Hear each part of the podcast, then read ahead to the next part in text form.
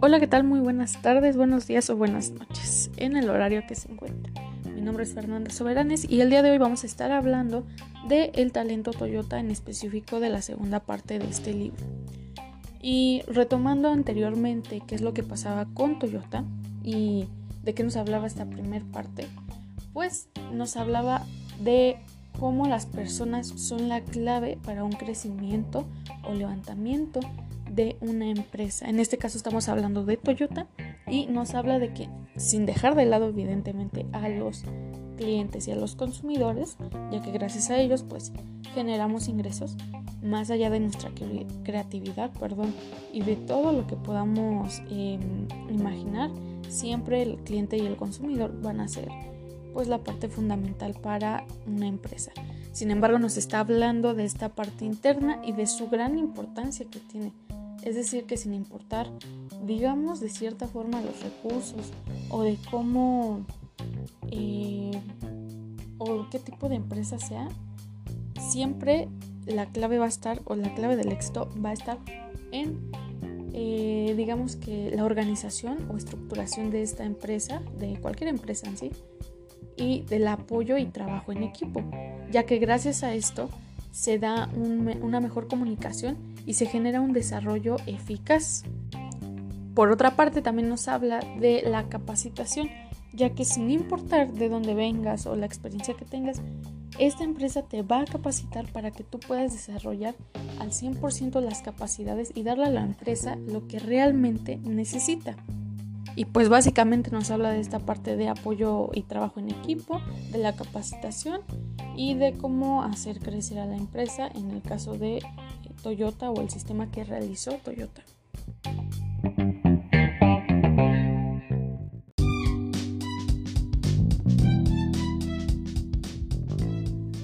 Y bueno, la segunda parte del libro El talento Toyota inicia desde el capítulo 5 titulado Empieza a un nivel alto para entender los requisitos de capacidad en el trabajo. En esta parte nos está hablando de la capacitación, de cómo realmente se va a estar desarrollando, qué conocimientos se van a tener que transferir, es decir, cómo vamos a transferir nosotros el conocimiento para que estas personas puedan ser capacitadas y así poder ser ejecutados de una forma específica, ya que nos habla, por ejemplo, de que el trabajo está conformado por distintas capacidades específicas o tareas que se van a ir acumulando y así se va a tener que, digamos, generar la habilidad para, en este caso, toma de decisiones adecuadas con base en el conocimiento ya adquirido. Comienza a hablar sobre los trabajadores y, digamos, el, pues las manufacturas, los, todos los servicios o mantenimientos que se van a hacer dentro de este trabajo y nos hacen la pregunta de que si realmente esto es aplicable al contenido. Es decir, nos habla del trabajo como un distinto o distintos conjuntos de actividades o mantenimiento se refiere a esta parte pues de las personas, ¿no? Ya que nos explica mucho sobre no solo muchísimo, como ya lo he dicho, de, de estas personas y de la importancia que tienen, ya sean los ingenieros, los encargados de producción, los de calidad, dirección, eh, contabilidad. Nos habla de todas estas personas y el, digamos, lo que aportan a la empresa. A eso se refiere como diferentes, em, como había dicho, vaya, diferentes factores o aportaciones de trabajo que nos van a generar el conocimiento. A eso se refiere a las personas. Si nos fijamos, pues sí, básicamente siempre nos está hablando de esta parte de las personas y de lo importante que es su capacitación para poder llevarla a cabo. En este caso ya estamos desglosando esta parte de cómo se lleva a cabo el, digamos, la capacitación, ¿no? Para ya poder posteriormente ser ejecutada. Sin embargo, nos explica que no hay, digamos, que un, una serie de pasos a seguir para poder realizar este trabajo. Nos pone de ejemplo en McDonald's, hospitales, nos pone a restaurantes, eh, diferentes ejemplos de empresas donde nos habla de que finalmente todos llevan esta parte rutinaria, es decir, ejemplo en los hospitales, pues todos toman, toman nota, registro, eh, toman consulta, es una forma muy rutinaria de desarrollar estas empresas, que sí, que tienen éxito, claro, sin embargo nos hablan de que no hay que analizar tanto las cosas o no hay que ser tan rutinarios, ya que realmente la clave es plantearse una pregunta que por aquí la tengo, la cual cito al decir, ¿cuáles son las características de los trabajos que exigen distintos enfoques para desarrollar a las personas?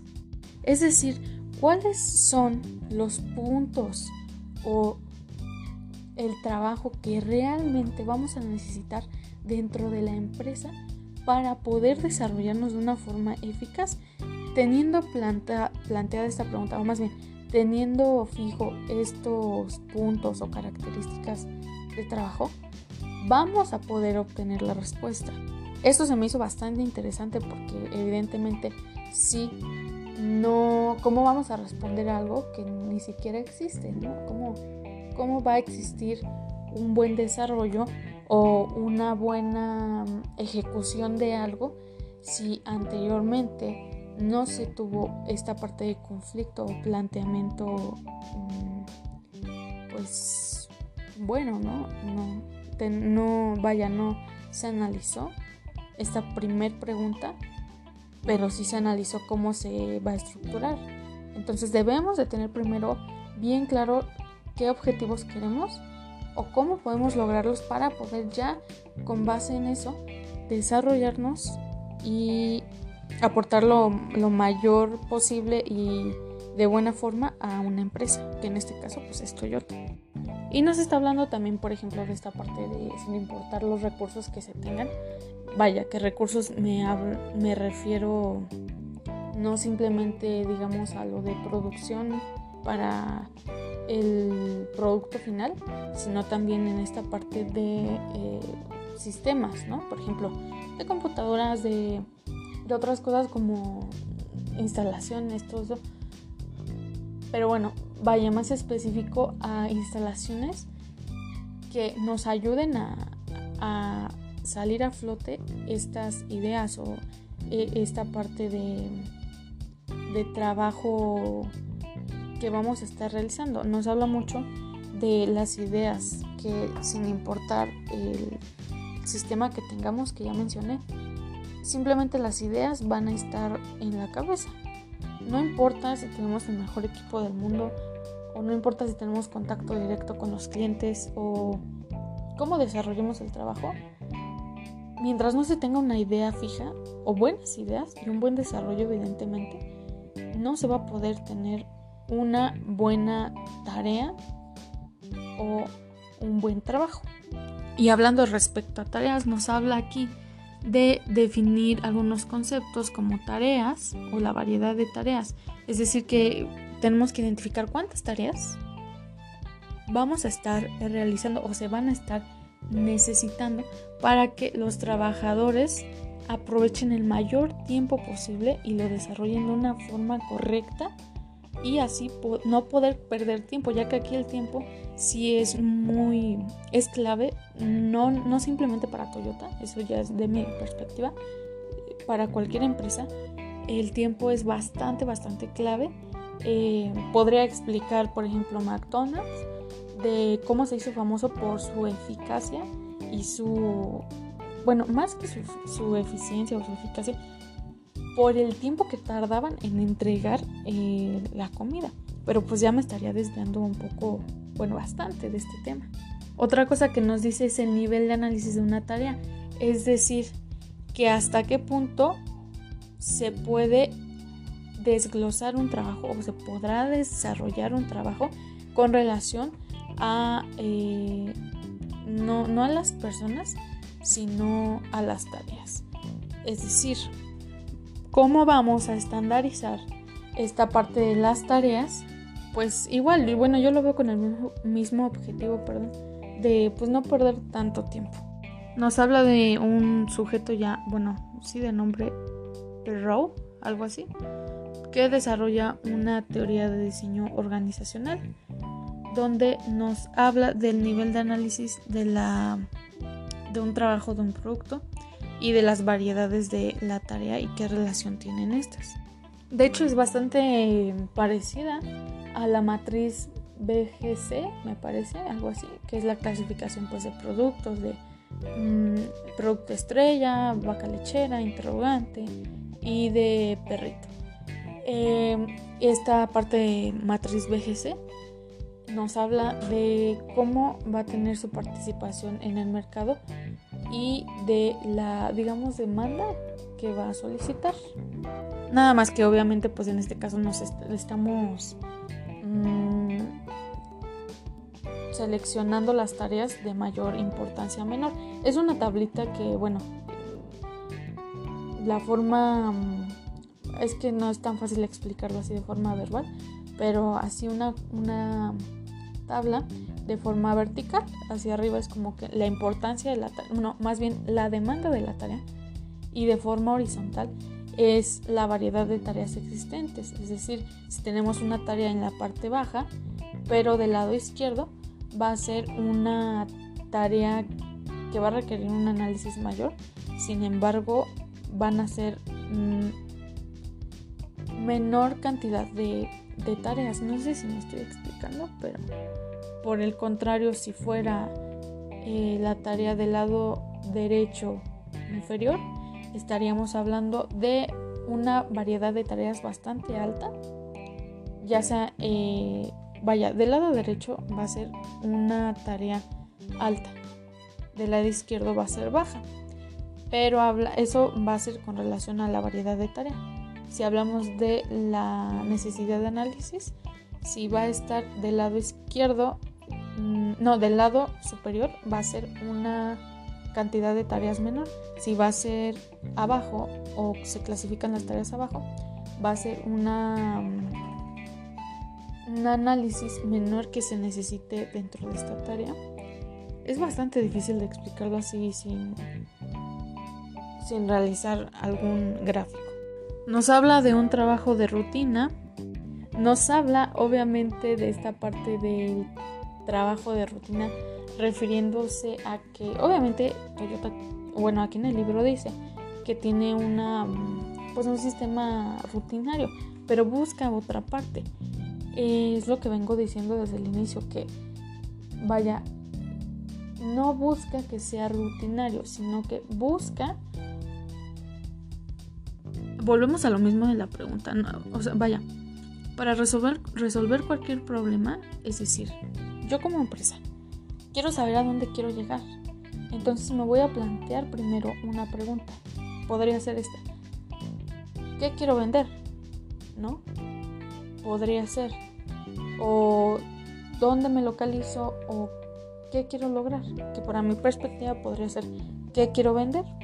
Pues no sé, vamos a suponer que en este caso va a ser eh, producto de, de automóvil, ¿no? O industria de transporte.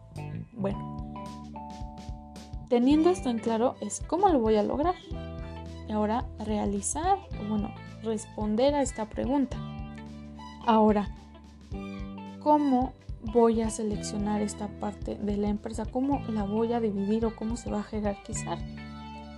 A eso se refiere Toyota que quiere lograr en su sistema. Es decir, si yo tengo un problema, no sé, de un, sistema lineal de solver o tengo, no sé, algún problema de canales de distribución, obviamente lo primero que vamos a tener que hacer es plantearnos qué está pasando o cuál es el problema o dependiendo de la situación.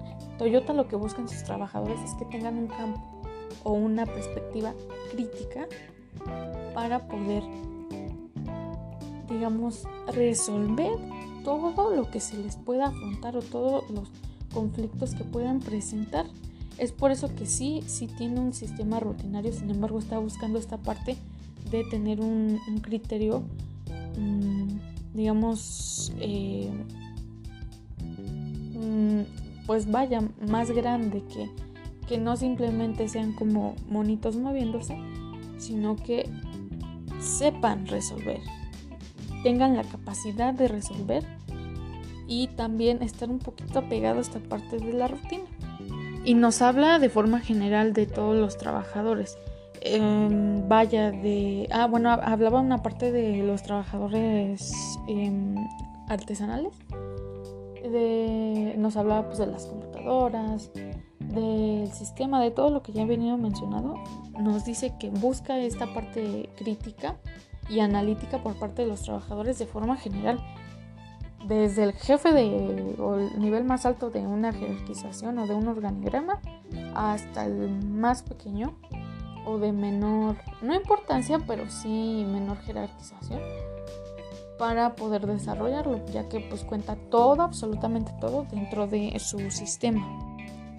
Pirro también nos habla de un sistema que o un modelo que creó de clasificación básica se llama Clasificación Básica de Pirro, donde nos em, selecciona o posiciona las diferentes tareas de, que, sean, que son necesarias. Mm, nos habla de que mm, pues no siempre van a encajar y por eso es que se dio la tarea de crear este modelo de organización. Es, es lo que realmente es un modelo de organización de tareas igual es bastante difícil de explicar, pero se dividen en, este tipo de tareas que ya mencioné, el trabajo rutinario, técnico, artesanal y el no rutinario. Entonces, ya con base en esto van desglosando las tareas, donde primero se van a clasificar o se van a poner en los apartados que indiquen, luego identifican los requisitos de la capacidad, luego lo mandan a un trabajo estandarizado lo van a desglosar y posteriormente va a ser ejecutado o desarrollado esta capacidad o tarea que se les esté em, pues solicitando en este caso a las personas. De hecho podrá sonar bastante repetitiva, sin embargo em, es que yo por cosas que he investigado he visto que empresas muy exitosas sí tienen tal vez no esta parte de rutina bueno, sí, pero no al 100%, pero más que una rutina tienen esta parte de organización y de administración en todo, desde el tiempo, el personal, la capacitación, es decir, direccionar a las personas y administrar, administrar el tiempo. Eh, ¿A dónde lo quiero llevar? Entonces, pues hablamos de los cuatro principios de la, de la administración aquí. Podemos ver cómo se está aplicando, ¿no? De direccionar, controlar, eh, administrar, me parece. No, creo que administrar no era. Era planeación, organización, dirección y control, me parece. Sí, control. Pero podemos ver cómo, sí, en efecto, pues yo lo estoy relacionando mucho con administración. Planeamos, es decir, planeamos qué se va a hacer, ¿no? Iniciamos esta planeación desde, desde que planteamos una pregunta y cómo... Y, pues sí, plantear esta pregunta. La organización viene de esta parte de cómo lo quiero, cómo lo quiero lograr o sí, cómo se va a lograr.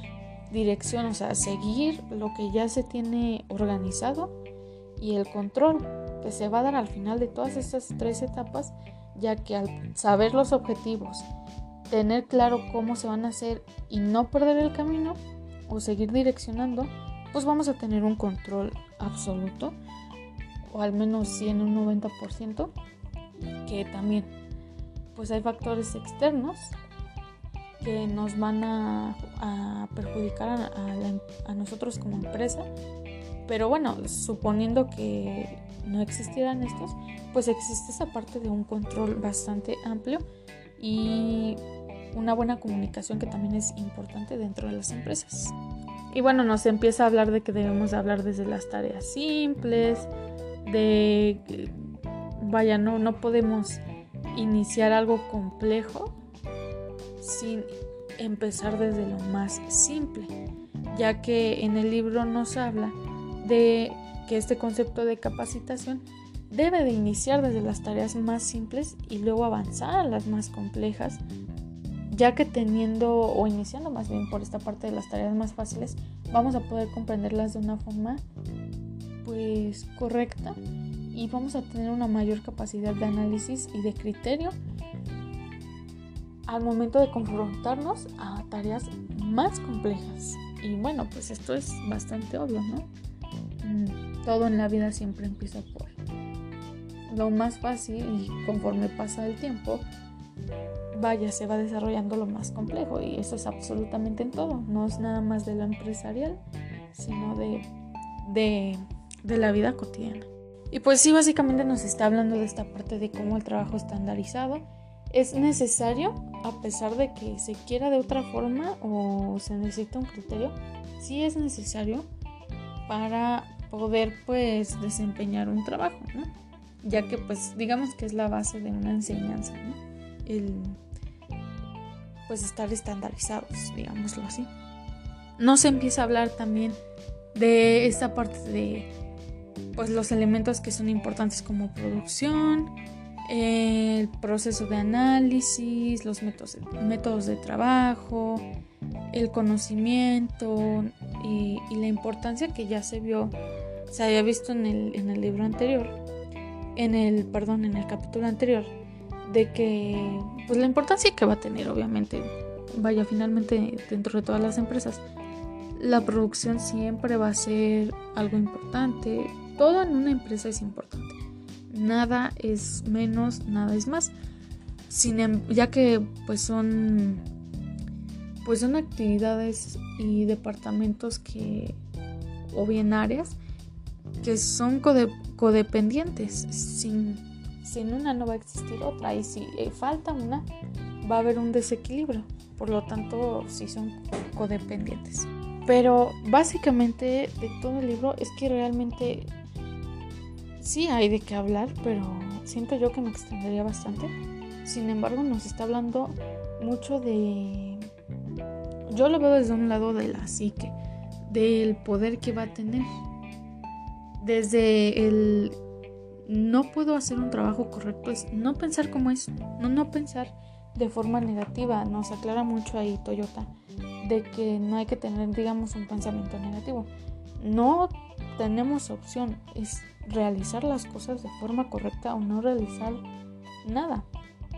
Digamos, hacer las cosas bien, de lo contrario que no se realicen, porque desde ahí empieza una mente crítica o una mente em, poderosa. ¿Por qué? Porque para empezar, de hecho ya en la actualidad. Eh, esta parte de los exámenes psicológicos ya es bastante importante, ya incluso es más importante de lo que conoces. Es decir, ya vale más cómo estás emocionalmente o mentalmente que lo que sabes podrá venir una persona que no esté preparada al 100% o capacitada al 100% y una persona que sí lo esté, incluso al 200, pero tenga una mentalidad o pues un problema mental bastante raro.